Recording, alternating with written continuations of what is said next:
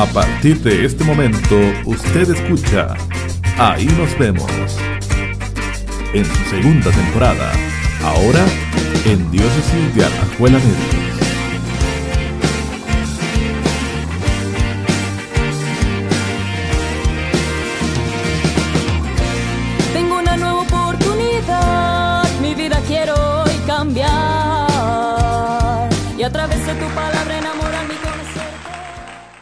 Hola, hola, bienvenidos a nuestro onceavo programa. Estamos muy felices de estar acá. ¿Cómo va, José Ramón? Bien, gracias a Dios, Josué. Bienvenidos, queridos amigos, a este nuevo episodio del podcast, en donde, pues, una vez más compartimos con alguien muy especial para la vida de la iglesia y, bueno, en el contexto ya de inicio del nuevo año litúrgico, del inicio del Adviento, pues, qué bonito momento para, pues, compartir con nuestra invitada de este día. José Ramón, hoy nos salimos un poco de nuestra diócesis, salimos de la Juela, nos vinimos para la arquidiócesis, entonces tenemos la primera invitada este, fuera de, de, de Alajuela y además nuestra primera invitada que es este, una hermana. Eh, entonces, Sor Milagro, qué, qué alegría tenerla por acá hoy. Mucho gusto, muchas gracias por la invitación. Aquí vamos a ver co- qué vamos a conversar y cómo vamos a conversar. Sor Milagro, cuéntanos un poquito, ¿quién es Sor, Sor Milagro? Muy bien, bueno, eh, voy a empezar por mi nombre. Está bien. Eh, yo cuando nací eh, soy hija de la revolución. La revolución. ¿verdad? Soy hija de la revolución del 48. Y cuando yo nací, estaba la revolución en su apogeo. Eh, mi mamá quería que me bautizaran porque había tenido un parto bastante difícil. Entonces me llevaron a bautizar y salí de mi casa llamándome Flor de María. Cuando llegué a la casa, mi mamá, como había tenido ese parto tan difícil, entonces no había podido ir al bautismo. Me, me bautizaron 10 días después de haber nacido. Y, ella, ella, toda eufórica, dijo, venga mi florcita. Y le dijo a mi papá, no, ya ella no se llama Florcita, se llama María del Milagro. Porque el padre Salazar, que era el difusor o el que difundía la devoción a la medalla milagrosa en ese momento de la revolución, dijo, ¿cómo hacer que la hija de una joven que pertenece a la Juventud Obrera Católica se vaya a llamar Flor de María y no se llame María del Milagro? Así es que gracias al padre Salazar llevo este nombre y me encantó. Sí. ¿verdad? Sí, siempre he sido muy devota de, de la medalla milagrosa y la tenemos. Y- y también de María Auxiliadora, porque mi mamá siempre fue muy mariana. Eh, mi papá y mi mamá, ambos sin conocerse, ellos vivían en el barrio Don Bosco, en dos distintos barrios, uno en Santa Lucía y otro estaba en la avenida 10, mi mamá. Y, y ahí ellas iban o ellos iban al preescolar del María Auxiliadora, de lo que llamábamos nosotros antes la escuelita María Auxiliadora. Ese tenía un kinder, ahí, ahí ellos compartieron. Después, más adelante, cuando ya yo estuve para la edad de, de ir al kinder, me mandaron al María Auxiliadora. O sea que María Auxiliadora, la Virgen, eh, eh, formó parte muy importante de mi vida y de la vida de la familia. Y no solo eso, no solo María Auxiliadora, sino el ser salesiano. Y, y- y estuve ahí dos años en la escuelita eh, de cuatro y cinco años. Eh, luego mis papás, mi papá logró tener un trabajo en el Instituto Nacional de Seguros, entonces cambiamos porque él tuvo la oportunidad ya no de andar de la seca a la meca alquilando casas, sino que ya tuvimos la oportunidad de tener nuestra primera eh, casa eh, a través del trabajo de mi papá. eh, bueno, mi papá trabajaba en el instituto, pero mi mamá, su profesión era costurera. Ella le encantaba la costura y, y nos enseñó a coser. Mi papá me enseñó a, hasta martillar, a hacer una instalación eléctrica. O sea, antes a uno los papás le enseñaban a hacer un poquito de todo, no lo dejaban ahí a los señoritos, ¿verdad? Entré a la Escuela América a los siete años, porque antes no se podía ingresar antes de los siete años a primer grado. Entré a la Escuela América, una escuela que estaba, eh, era de 250 niñas y estaba ahí en la avenida Segunda, donde está actualmente el edificio del Gallito. Eh, en la escuela ese primer día, esta es una, la primera anécdota que les voy a contar. El primer día de escuela, mi papá, este, él me acompañó, nos subimos al bus, eh, me fue indicando las calles, los semáforos, eh, cómo tenía que atravesar las calles, etc. De regreso me esperó para venir ya regresé. Al día siguiente, eh, ya paró el bus mi papá y me dio el pultito, el pulto, y me dice que le vaya bien, mi amor. Ya usted sabe el camino, ya de ahora en adelante usted sola, ¿verdad? Y desde los siete años yo aprendí a recorrer San José. Porque mi mamá también, como les decía, como ella era costurera, entonces ella algunos encargos me los hacía a mí. Yo iba a comprarle alguna tela, llevaba la muestra o iba a comprarle botones o hilos o encaje, lo que ella necesitara, yo se lo compraba. Y otras veces pues salía con ella, ¿verdad? A, hacer las compras. Eh, cuando estuve en esa escuela hasta sexto grado, la maestra que tuve, tuve solo dos maestras, una de primero a tercero y una de cuarto a sexto. La maestra de cuarto a sexto era muy salesiana también, de corazón salesiano. Y entonces le preguntó a mi mamá, le dice, ¿a dónde va a poner a María del Milagro este, en séptimo año? Y le dice mi mamá, pues estamos pensando, no sabemos a dónde vamos a ponerla. Vea, yo le sugiero que la pongan en el María Auxiliadora, porque ahí la van a encarrilar, porque esta chiquita, si se le va a otro colegio, ¿eh? se le va a ir por otro lado, porque es muy travieso. Toda la vida fue muy travieso. Vivía haciéndole como decimos nosotros, zancanadas a mi papá. Entonces sí era travieso. Uf, travesuras a mano poder. Pero es que nosotros fuimos solo dos y la distancia que hay entre mi hermana pequeña y yo, yo soy la mayor, este, era de cinco años. Entonces yo estuve mucho tiempo sola. Eh, me crié y compartí muchísimo con, con 18 primos hermanos porque todos vivíamos en, la misma finca de mi abuelita.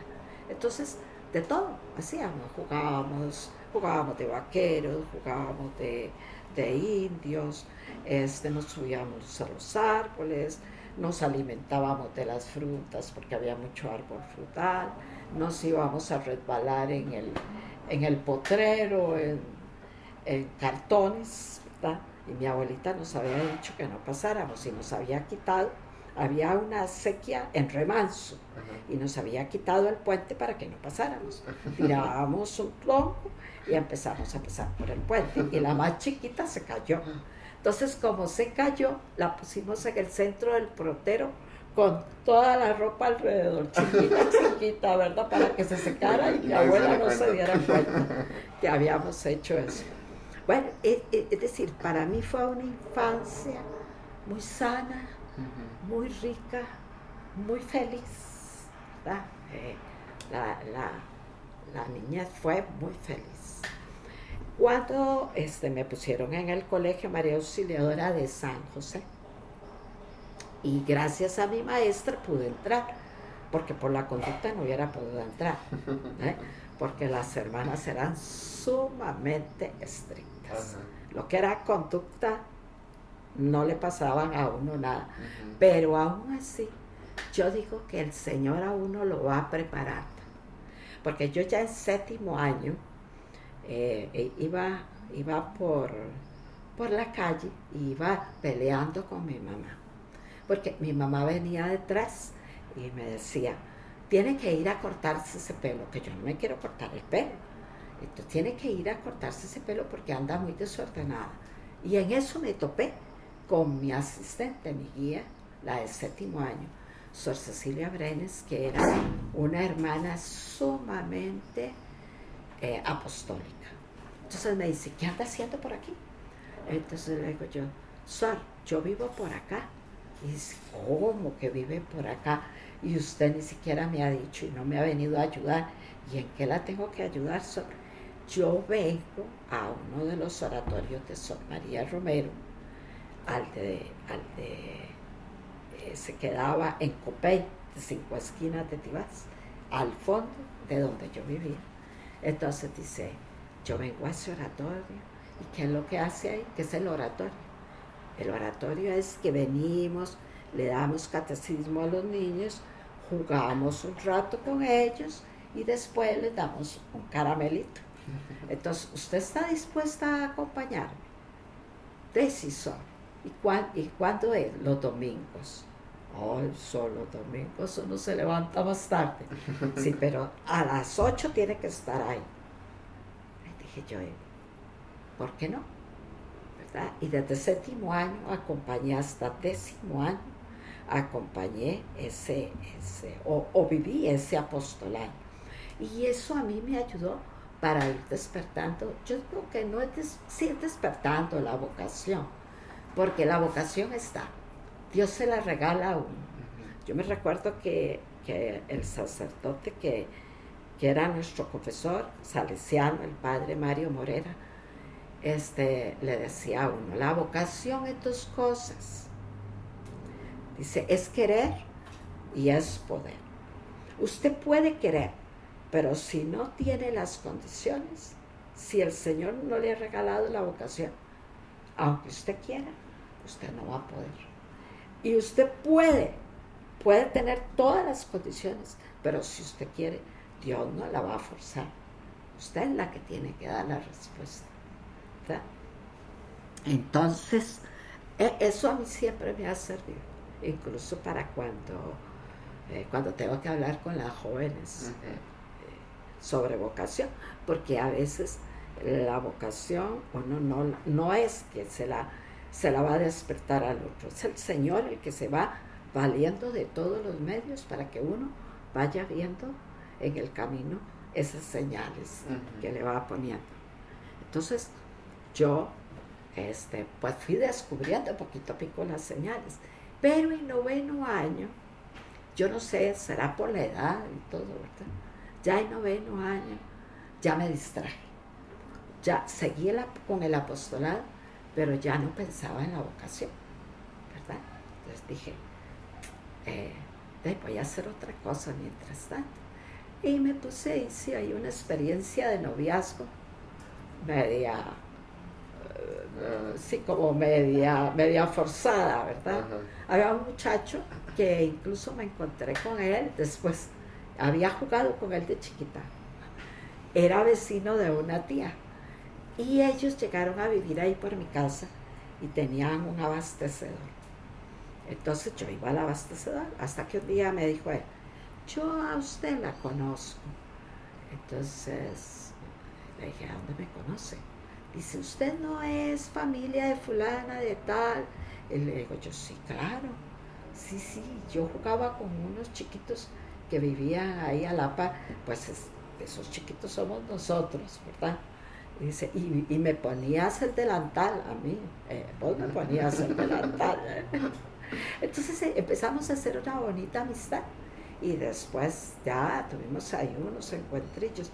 Pero eso mismo a mí me sirvió para decir, pero ¿qué es lo que yo quiero? ¿Verdad? ¿Realmente quiero esto o quiero esto? ¿Quiero una familia? ¿Verdad? ¿O quiero entregar, entregarme, abrir mi corazón más? ¿Verdad? No, no solo algo, algo reducido, sino algo más amplio. Y entonces, este, nos quedamos muy bien de amigos. Entonces yo le dije a él, en décimo año estaba, le dije, vea, yo, yo quiero hacer la experiencia de aspirantado, yo quiero entrar al aspirantado. Este, quiero quitarme eso que tengo ahí, esa duda. Y, voy a hacer un año. Si en un año, este, yo veo que no, regreso y se acabó, ¿verdad? Y empiezo otro, otro estilo de vida. Pero se ve que el Señor me estaba esperando. Porque cuando llegué, exactamente el día que me definí, porque ah, eso fue otra, ¿verdad? El tener que decirle a mis papás. Mi mamá era muy católica, ella había sido eso, de, de, la, de la de la JOC, de la JEC, de todo eso que el padre Salazar había eh, formado. Y, ella decía que ella cuando estaba joven quería haber, hubiera querido hacerse religiosa, pero que en esos tiempos, cuando las muchachas eran muy pobres, parecía como que no tenía acceso a la vida religiosa. Era algo, algo extraño en nuestro país, ¿verdad? Pero sí se daba. Entonces, eh, dice, yo desistí, ya después conocí, ya mi mamá fue novierilla. ¿En ¿eh? serio? Sí, entonces tuvo varios novios, ella, ella me contaba, y, pero al final se encontró con mi papá, un, muchacho muy trabajador, eh, muy entregado a su hogar, muy, muy de familia él y él era, eh, se había quedado huérfano y entonces a los 16 años tuvo que hacerse cargo de siete hermanitos más la, mamá. Pero mi abuelita era una mujer fuerte, entonces no era tampoco que él eh, se hubiera tenido que entregar del todo, pero él era el que, el que proveía. Entonces había que trabajar y muy joven tuvo que empezar a trabajar. Eh, este mamá, cuando ya yo le dije a mi mamá, porque mi mamá y yo teníamos una relación muy, muy de amistad, o sea, más que tal vez de mamá, de mamá a hija, era de amistad. Tan es así que yo en la casa, ellos confiaban plenamente en mí. Y si yo salía, eh, a mí me encantaba ir a otras provincias. Yo me iba a la escuela y me iba a Heredia y ahí tenía amigas en Alajuela y en Heredia. Este, ellos solo me decían, eso sí, me avisa. Avisa dónde va. Porque si no sabemos dónde está, eh, le puede pasar algo. Y estamos, antes no había teléfono celular ni nada de eso para comunicarse. Había que andar buscando los, los públicos. Los teléfonos públicos. Ajá. Entonces, eh, ellos siempre me dieron muchísima libertad. Yo, yo sentía que yo podía, este, con toda la confianza de ellos, moverme a cualquier lado. Además era como, o sea, eh, he sido así. En mi vida he sido, he tenido como mucha libertad, no solo para hacer las cosas, sino para decirlas también, ¿verdad? mi mamá me decía, sos igual que tu papá, diplomática, ¿verdad? Ay, ya viene, pero mi papá es que era, lo que tenía que decir era así, esto es negro, es negro. Él no le decía esto es gris y él, no, no, no era nada diplomático. a mí me pasa igual, a mí me pasa igual y por eso me las he tenido que ver muchas veces en, la, vida religiosa, ¿verdad? Porque no, no a todo el mundo le gusta que le digan las cosas directas. Entonces, bueno, tenía esa, esa, cualidad, porque yo sí creo que es una cualidad de mi papá. Eh, y esa libertad, ¿verdad? De poder decir con respeto, sin maltratar al otro, pero decirla. Entonces, muchas veces he tenido que decir, me arrepiento de la forma en que lo dije, pero no me arrepiento de lo que dije. ¿Ah? Sí. Entonces, e, es, eh, ese, ese, ese, estilo me lo formó mi familia, Me lo, me lo regaló mi familia. Entonces cuando le tuve que decir a mi mamá, a mi mamá, pues le- la golpeó mucho. Y entonces no me quería dar el permiso. Porque primero había que pedir el permiso a los papás, tenían que ir a hablar con la provincial y ya después le imponía a uno la medalla. Como yo no era muy quieta en el colegio, ni con mis compañeras yo era explosiva, ¿verdad? Entonces, recuerdo que ese día, dice la, la provincial, bueno, ya hablamos con su mamá, esperamos que su mamá reflexione y que diga que sí. Pero, como yo estoy haciendo la visita en el colegio, y voy a reunirme con todo el colegio, entonces le voy a comunicar al colegio, ¿verdad? Que tenemos una nueva vocación. Me acuerdo yo que cuando dice la, la madre, la madre Ángela Cantona, dice, bueno, tenemos una vocación en medio de ustedes y en el colegio era muy natural, porque las aspirantes estudiaban con nosotros. Cuando ellas llegaban de distintos países, entonces las ubicaban en los distintos años y seguían estudiando ahí. Entonces dice, tenemos una vocación entre nosotros, y que cuántos y de todo. Eh, y bueno, vamos a ponerle la medalla. A ver, suba aquí al escenario, Milagro Chacón. Y se quedan todas, Milagro. Yo decía, ellas van a creer que es broma.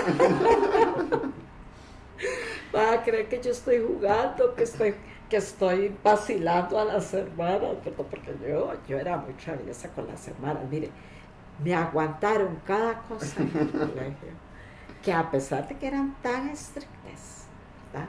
Y, pero yo siento que ellas veían que uno ya tenía una cierta inclinación, entonces le cerraban el ojo a ciertas cosas, ¿verdad? Que uno hacía, porque eran travesuras. Pues bueno, ese, ese, ese fin de año recibí la medalla y entonces tuve una conversación con ella, con la madre, y me dice, bueno, ahora sí, vamos a ver, ¿cuándo va a entrar a la aspiranta? ¿Qué te parece? Porque lo hacían para probarlo a uno, ¿verdad? Entonces, ¿qué te parece si entras el 24 de diciembre? Ay, no. El 24 de diciembre. Pero si el 24 de diciembre sería el último 24 que voy a estar con mi familia. Bueno, está bien. Ten- Tenés una excusa. Y el primero de enero, ay no, madre, primero de enero tampoco. No ve que son las fiestas uno aprovecha, baila. y- Entonces me dice, bueno, bueno, vamos a ver, ¿qué te parece si el 6 de enero, el, el Día de los Reyes? Le dije yo, sí, el Día de Reyes yo, yo ¿verdad? Y así fue, ya llegué, mi mamá no me pudo ir a dejar porque no se sentía de irme a dejar. Yo tenía que ingresar al colegio de Alajuela, que era un, inter- era un internado, y en las vacaciones las aspirantes iban al... eh, no íbamos a vacaciones a la casa, entonces iban a la... Iban a la juela, ahí al internado, y ahí era donde uno iba ingresando, ¿verdad? La aspirantado. Y bueno, el- ese primer día que entré, de lo que yo pensaba que iba a ser un año de prueba, eh, para mí solo poner los pies dentro de la aspirantado, y para mí ya fue una decisión definitiva, ¿verdad? Yo no dudé, dije, no, esto, esto es lo mío, esto es lo mío, ¿verdad? Y entonces, ah, bueno, y mi mamá tenía, tengo una, una, una anécdota, porque cuando iban de los chiquitos al catecismo, mis papás me daban eh, una mesada, en ese tiempo eran dos colones, una monedona así, ¿verdad? Y le tenía que durar a uno toda la semana. Entonces yo la iba, la iba este, cuidando, solo la usaba para los pases del, del bus. Y, y luego compraba medallitas y confites, chocolatitos.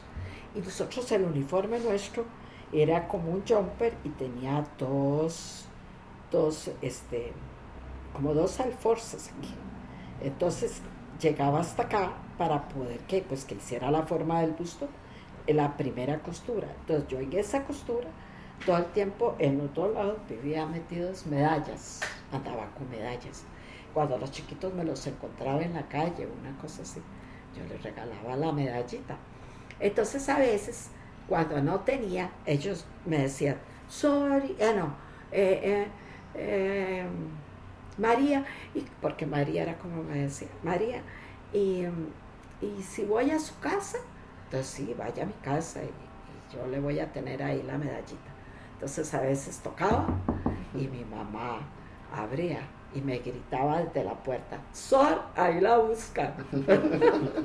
y yo todavía no era Sor, ¿verdad? Pero ella me molestaba por, por, toda, por todas las cosas que yo iba haciendo, ¿verdad? Entonces, pero ya después le costó mucho cuando ya tuvo que, que, coger la cosa, la broma en serio, le costó mucho. Pero bueno, entonces ya entré al aspirantado, ya el aspirantado, este, hice dos años y medio de aspirantado, eh, porque a mitad de año se hacía el postulantado, luego de los dos años de noviciado, y, y por último la profesión, la profesión temporal, que se hace durante cuatro años seguidos, por si una hermana, eh, pues a través de su proceso de discernimiento, se da cuenta que, que no, ¿verdad? Toda esa formación no está para más, es más bien le va a ayudar, ¿verdad? En, en su vida de cristiana. Pero al cuarto año no hace los votos bienales y por último los votos perpetuos. Bueno, eso digamos así como un poco sea, a lo largo de mi vida, porque anécdotas, historias y aventuras y eh, vividas tengo cualquier cantidad, ¿verdad? Pero si ustedes quieren preguntar algo más, tengo 52 años de vida religiosa ya, ¿verdad? Si Dios lo permite, este 24 de enero estoy cumpliendo los 52 años. Sí, ya cumplí mi boda de oro las cumplí en la mera pandemia. sí. pero, pero fueron muy, muy bendecidas también, ¿verdad? O, o, mi vida religiosa ha sido muy bendecida, ¿verdad? A lo largo de mi vida, yo le cuento a veces a la otra hermana con la que estoy, le cuento todas las experiencias que, que fui viviendo con distintas directoras y en distintas casas y, y, la riqueza que, que, que, Dios le va regalando a uno. No es que no hayan dificultades y problemas y, y, seres humanos hay siempre detrás de este hábito, ¿verdad? No es que porque llevamos el hábito como a veces piensa la gente. Este, yo me he encontrado en otros países que los niños veneran, veneran el hábito, ¿verdad? Y, y uno se impresiona mucho cuando ve que un chiquito se te queda viendo y te pone las manitas así, te baja la cabeza para que le dé la bendición, ¿verdad? Eso, eso este, eh, impresiona mucho. Eh, y algunos niños hasta creen que uno es la Virgen María, ¿verdad? sí, porque tal vez no han visto religiosas. Eh, y como no han visto religiosas, entonces esa es su actitud. Pero uno dice, vea, que en el interior de cada ser humano está lo bueno y está la veneración a lo bueno, ¿verdad? Aunque no lo haya recibido. Uh -huh. Así es que bueno, no sé si tienen otras cosas que preguntar. Por supuesto. Eh, bueno, queremos que nos cuente un poquito, bueno, cómo ha sido también el servicio fuera de, fuera de nuestro país. Usted hablaba que, que le gustaba ir a otras provincias, pero bueno, ¿cómo fue esa experiencia de salir de, su país, ¿verdad? Sí. Este, yo profesé en el año 71 y en ese, las superiores en ese tiempo eh, habían hecho un acuerdo con Colombia, con Bogotá, para este, poner un juniorado inter, con, interinspectorial. Entonces éramos la provincia nuestra de, de de Centroamérica, porque éramos una sola cosa. Después nos dividimos, nos dividimos en el norte y en el sur, porque éramos muchas, teníamos muchas casas, teníamos muchas vocaciones. Ahora yo creo que más bien el proceso va a ser nuevamente unirnos, porque tanto ellas como nosotros estamos adoleciendo de vocaciones, ¿verdad? No es que no las hay, las hay, y, consideramos que sí las hay. Lo que pasa es que la vocación hoy día con tanta cosa, el, el joven como que le cuesta más dar ese paso, ¿verdad? Pero sí hay, el Señor sigue llamando, Él no, no ha dejado de llamar.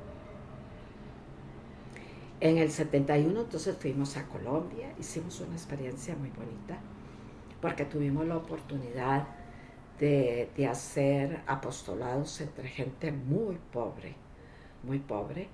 Eh, la, casa nuestra de Juniorado estaba muy cerca del cinturón de miseria.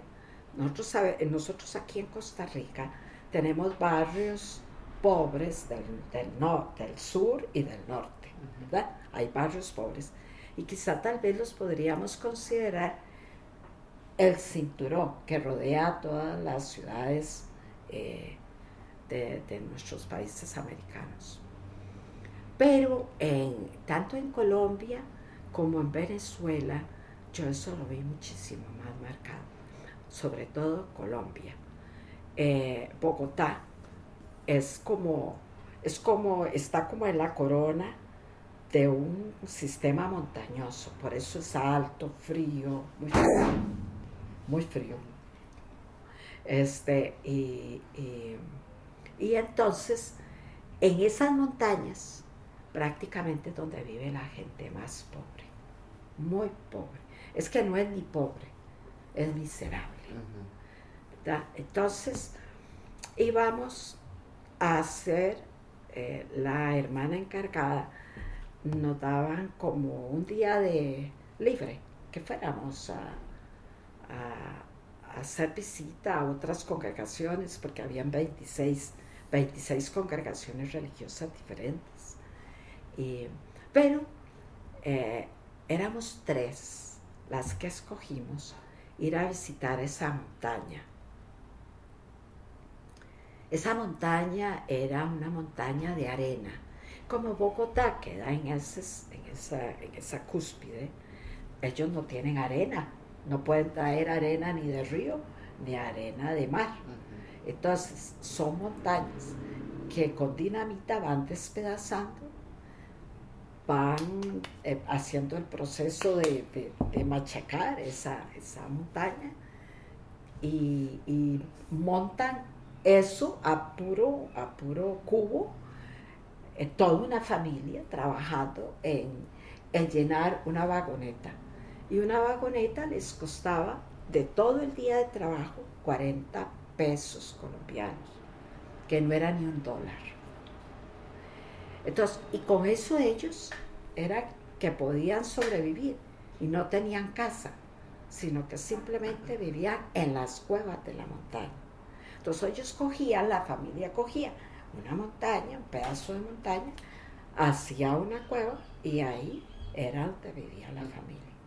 Entonces, para nosotros, sí, eso era, y para uno costarricense, ¿verdad? Que no ha vivido, ha vivido y ha visto la pobreza, pero la miseria no la ha visto. Entonces, este, íbamos ahí. ¿Y qué hacíamos? Era muy frío, muy, muy frío. Uno necesitaba para poder, eh, digamos, sobrevivir, los que llegamos a esos lugares tan altos y todo eso, necesitaba mucho, mucha, este, ellos, la, papa es como, como, la, como la alimentación básica, ¿verdad?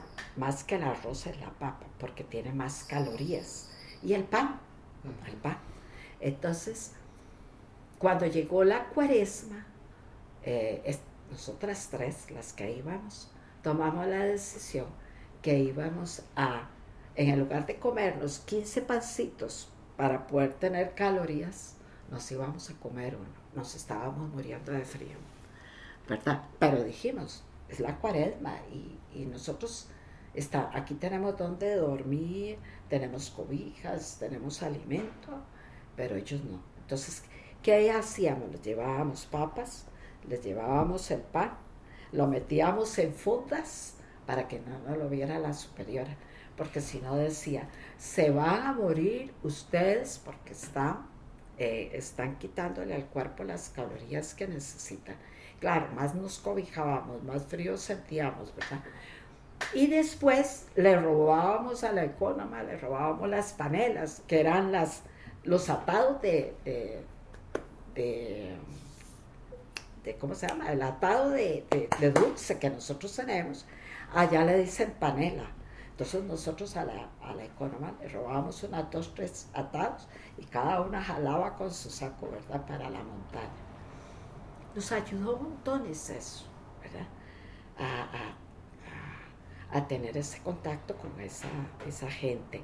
Luego tuve otra experiencia. Eh, yo daba catequesis, porque teníamos que ir a cate dar catequesis en, en, en, una escuela que teníamos de internado, ahí mismo era, eran como cuatro casas que había, las ancianas, estábamos nosotros las juniores, las hermanas que apenas empezábamos, estaba el internado y estaba otra casa de hermanas mayores. Uh -huh. Pues eh, le buscamos trabajo a muchas de esas señoras para que le lavaran la ropa a las internas, porque ellas tenían que buscar quien les lavara la ropa, le buscamos trabajo y después este, eh, dábamos catequesis en la escuela. Pero un día eh, los salesianos estaban muy cerca y ellos tenían eh, un oratorio y nosotros también teníamos un oratorio. Ellas, ellos el oratorio de niños, nosotros el oratorio de niñas. Pero resulta que un día eh, se empezó a dar un, un, revuelo entre las chiquitas, ¿verdad? Y que están los gamines y que no sé qué, y los gamines. Los gamines en, en, en Colombia son niños pequeñitos delincuentes, niños de la calle delincuentes. Ya ellos andan armados, cada uno con un cuchillo. Uh -huh. Y resulta que el líder de ese grupito era de ocho años. Dice uno, ¿qué se puede esperar, verdad, de, de esta criatura? Pues llegaron a meterse ahí al oratorio de las niñas. Entonces ya me fui yo, voy a ir a ver qué es la cosa, ya me fui. Y ya me encontré con el chiquito, bueno, y aquí cómo está la cosa, quién es el jefe, yo, dice el chiquitillo, ¿verdad? Eh, entonces, bueno, y, y, y, qué es lo que vienen a hacer aquí? Es que nosotros queremos estar aquí, nosotros no queremos estar allá con los salesianos, porque ya, ya un salesiano nos echó, nos dijo que no quería estar con nosotros, porque nosotros somos muy terribles. Ajá. Digo yo, bueno, son terribles, pero, pero son niños ustedes. No, ya nosotros hemos hecho cosas feas. Ah, no, pero ¿cómo hacer que un niño haya hecho cosas feas? No, no, no, no. Vamos a ver qué es lo que ustedes quieren. Ah, nosotros queremos venir a catecismo aquí. Dije yo, santo Dios. Ahora sí, ¿verdad? Porque ¿cómo los voy a sacar y los voy a dejar sin nada? Entonces dije, bueno, hagamos una cosa. Ustedes se van a entender conmigo pero la hermana directora, cuando vio que los chicos estaban en la misa, me dijo, Sor Milagro se va a ir deshaciendo de esos chiquitos, porque esos chiquitos son terribles. Vamos a ver, voy a ver qué saco de ellos. Entonces un día me dice, chiquitillo, andaba el cuchillo así, ¿verdad? Entonces le yo, ¿para qué andas ese cuchillo? Entonces me dice, hey, por si acaso alguien me molesta, yo lo uso pero aquí nadie te va a molestar. Y todos andan con cuchillos, sí, ya, todo, bueno, hagamos una cosa. Mientras están aquí, me ponen el cuchillo aquí, aquí en el, al frente, ve, nadie se los va a quitar. Me ponen el cuchillo ahí y vamos a estar sin cuchillos, porque aquí no hay necesidad, nadie los va a molestar. Y, y yo haciendo cruces y de todo, ¿verdad? Que la directora no me fuera a insistir en sacarlos. Pues terminé con ellos hasta medio año, porque después me mandaron al centro de Bogotá, a otro oratorio, centro juvenil, porque teníamos que cambiarnos. Pero estaba la otra hermana con la que yo iba allá arriba, ¿verdad? Eh, una era más cercana que la otra. Entonces yo le dije, ay, Tony, mire, cuando usted esté aquí, coja a esos chiquitos, no los deje, porque ellos hasta el momento van bien, pero nos pueden hacer desastres aquí con las chicas, ¿verdad? Entonces mejor tengámoslos por las buenas y no por las malas. Y esos chiquitos fueron tan agradecidos, tan agradecidos, que entonces los salesianos tenían, eh, allá tienen un lugar que se llama la, la Bosconia, que es donde tienen cantidad de gamines, cantidad de gamines, pero ellos empiezan, eh, eh, entran, entran a jugar digamos, llegan de la calle, sucios porque han dormido en la calle, tienen sexo, este, se drogan, se drogan con, con gasolina, le roban la gasolina a los carros, se drogan. Entonces esos niños, los salesianos, tienen un patio abierto grande. Ellos llegan a jugar les quitan las, las, armas, ¿verdad? Que ellos se hacen, los cuchillos es generalmente lo que tienen más.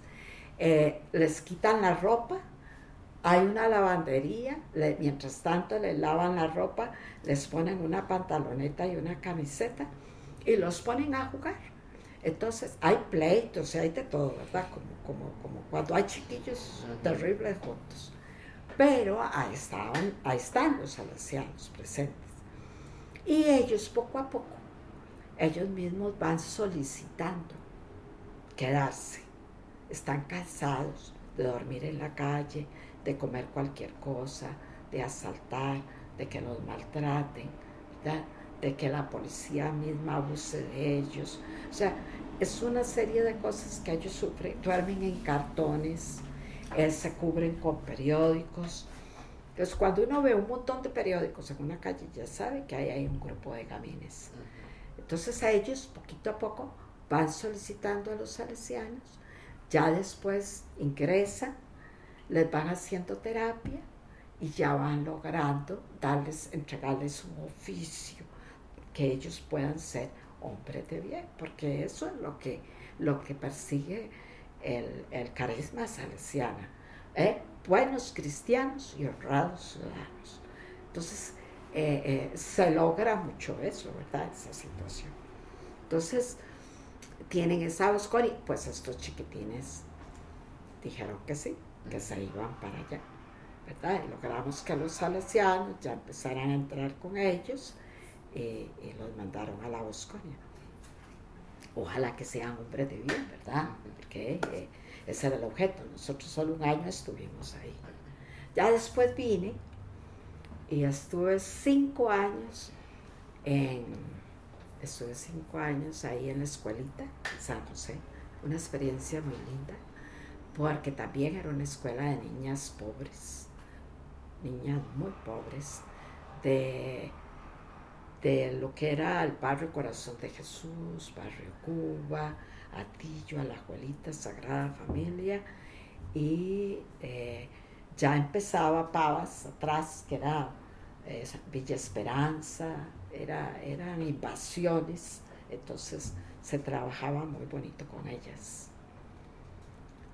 Después, ahora sí, ya voy para afuera, ¿verdad? Ya me voy para afuera. Me cambia a Guatemala.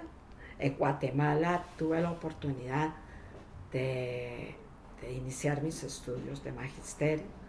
Después estuve eh, haciendo cursos porque nosotros como cambiamos tanto de oficio y de lugar, eh, a veces le cuesta a uno terminar, ¿verdad? Estuve estudiando teología, estudié cuatro años y medio teología con los salesianos en el teologado salesiano.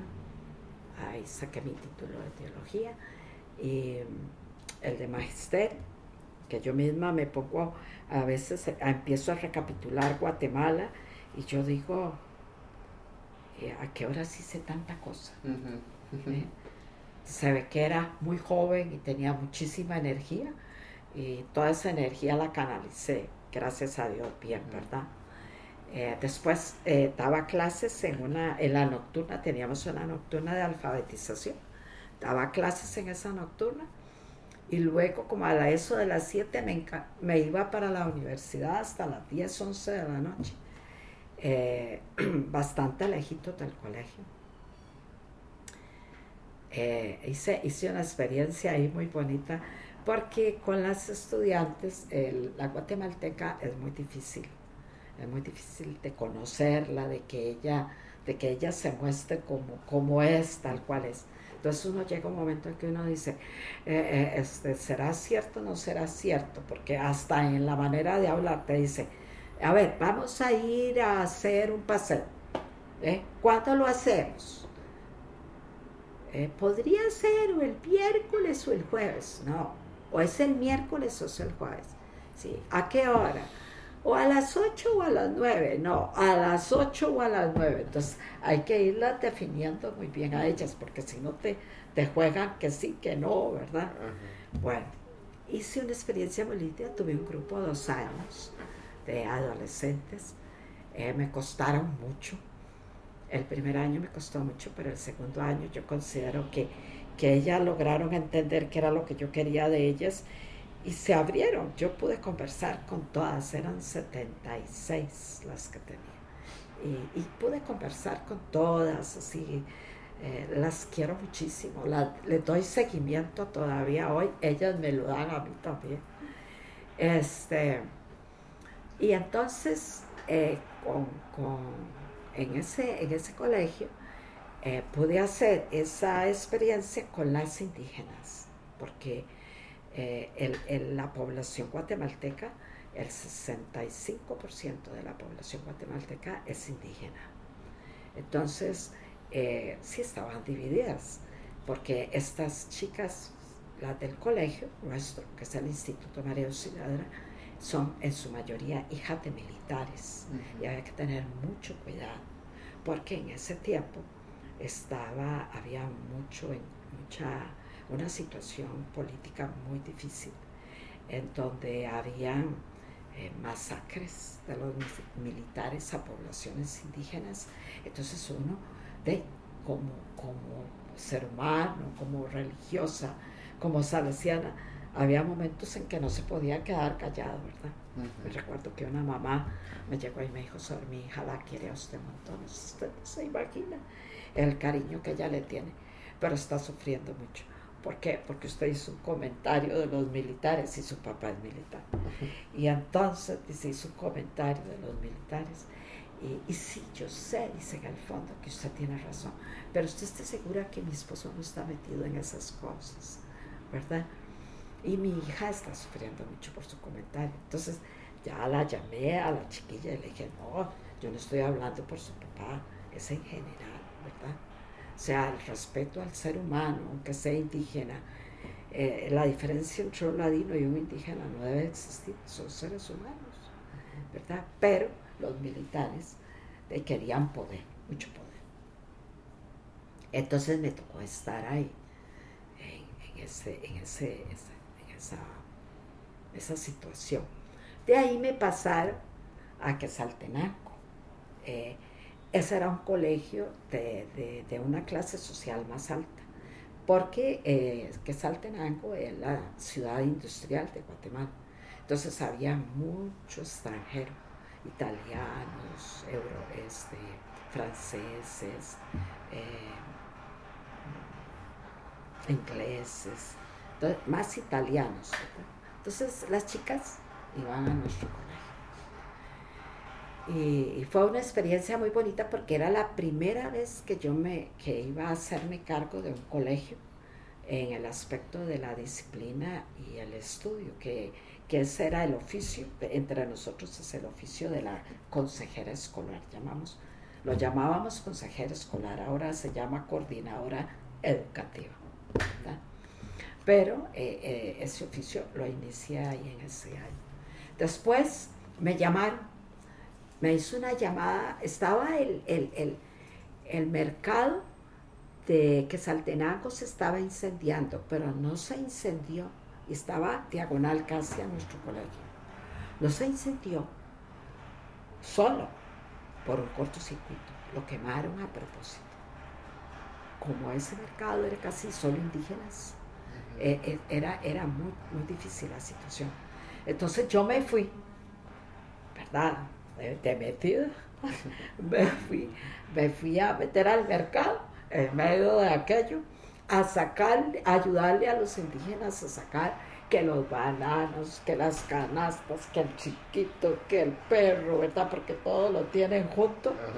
Y entonces, este, estaba en esas cuando me dijeron, llega el, señor de mantenimiento y me dice, son milagro que dice la directora que tiene una llamada telefónica. Ay, a este momento, ¿cómo se le ocurre que voy a ir yo al teléfono si estoy ayudando a esta gente?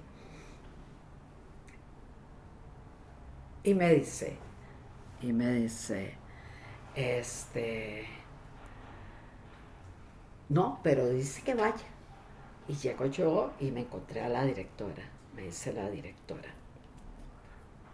Su milagro ahí le espera el teléfono. Y ya coge el teléfono, ¿no? no dijo quién. Coge el teléfono y me dice, Sor Milagro. Así hablaba la inspectora nuestra. Cuando yo oí la voz de ella dije cambio. Porque así era, ¿verdad? Dale, sí, Sor Consuelo. Este me dice, es que yo te necesito en otro lugar le digo, Sor, pero si acabo de llegar. O sea, tenía un año. Acabo de llegar. Entonces, ¿qué vamos a hacer?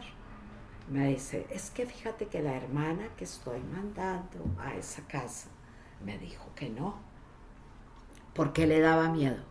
Porque exactamente en el 82, en el 81 habían matado a Monseñor Romero, ¿verdad? En El Salvador. Y en el 82 estaba cruda, cruda la guerra entre la guerrilla y, el ejército. Entonces eh, me tocaba ir a El Salvador y me tocaba ir a Santana y el día que yo entré a Santana estaba todavía el cuartel, estaba humeando porque los, los guerrilleros habían entrado al cuartel había habido la traición de un soldado, entregó las armas y entonces otro soldado prefirió quemar todo lo que era el arsenal de armas. Entonces aquello dicen que era como un juego de pólvora y estaba a tres cuadras de nuestro, de nuestro colegio. Entonces ya me encontré yo en otro ambiente, en otra situación, en una situación de guerra, eh, de de un trabajo normal en el día, pero a las 7 de la noche era el toque de queda y ya usted tenía que estar metidita en la casa, todo apagado, todos, todas las cortinas cerradas, ni se le ocurriera asomar la, la cabeza, pero sí escuchábamos mucho, ¿verdad? En la noche, corré, ya me dispararon, ya me hicieron tal cosa, tuvimos un vecino, un vecino que oímos, estábamos viendo la televisión, todo bien cerradito, cuando aquella descarga, ¿verdad? Y entonces nos tiramos al suelo porque había que tirarse al suelo, no sabíamos dónde estaban disparando. Y después en la mañana nos contaron que, que a un vecino se le ocurrió este, ir a comprar pupusas para cenar. Y dijo, no, si no hay nadie, vea que le puede pasar. Pero la calle está vacía y pasó, pasó a las pupusas. Pero cuando venía con las pupusas, había un soldado y ni le dijo alto ni nada, simplemente disparó. Porque así, así era la orden de ellos, ¿verdad? Entonces, fue un año bastante duro, de mucha tensión pero como yo era la encargada también de la parte educativa, entonces yo dije, estas pobres muchachas viven en una eterna tensión. Yo voy a hacer algo. Aquí yo no me puedo quedar así, ¿verdad? Eh, viviendo esto. Y sobre todo porque era una costarricense que no estaba acostumbrada a esas cosas. Entonces a mí me parecía lo más normal. Vamos a hacer eh, ¿qué les parece, chiquillas? Vamos a hacer un, un turno de tres días. Y la hermana directora, pero ¿por qué un turno de tres días? Un milagro. ¿Eh? Usted no se da cuenta que estamos en guerra. Ay, no, pero de ahí, so- so- ¿cómo vamos a tener a las niñas en esta tensión? Hay que buscarles diversión. Entonces hicimos un turno de tres días. Gozaron como nada. Hicimos un, un- inventamos un desfile, un desfile de, de- de- de perritos pa- un desfile canino, ¿verdad? Y los perros todos vestidos. Y bueno, aquello fue lindísimo. Fue una experiencia lindísima esos tres días de turno. Y lo hicimos tres años. Tres, los tres años seguidos lo pudimos hacer, a pesar de, ¿verdad? A pesar de. Entonces, bueno, ahí estuve esos tres años, muy lindos para mí. Fueron una experiencia muy, muy linda, muy rica. Me hicieron crecer muchísimo, muchísimo.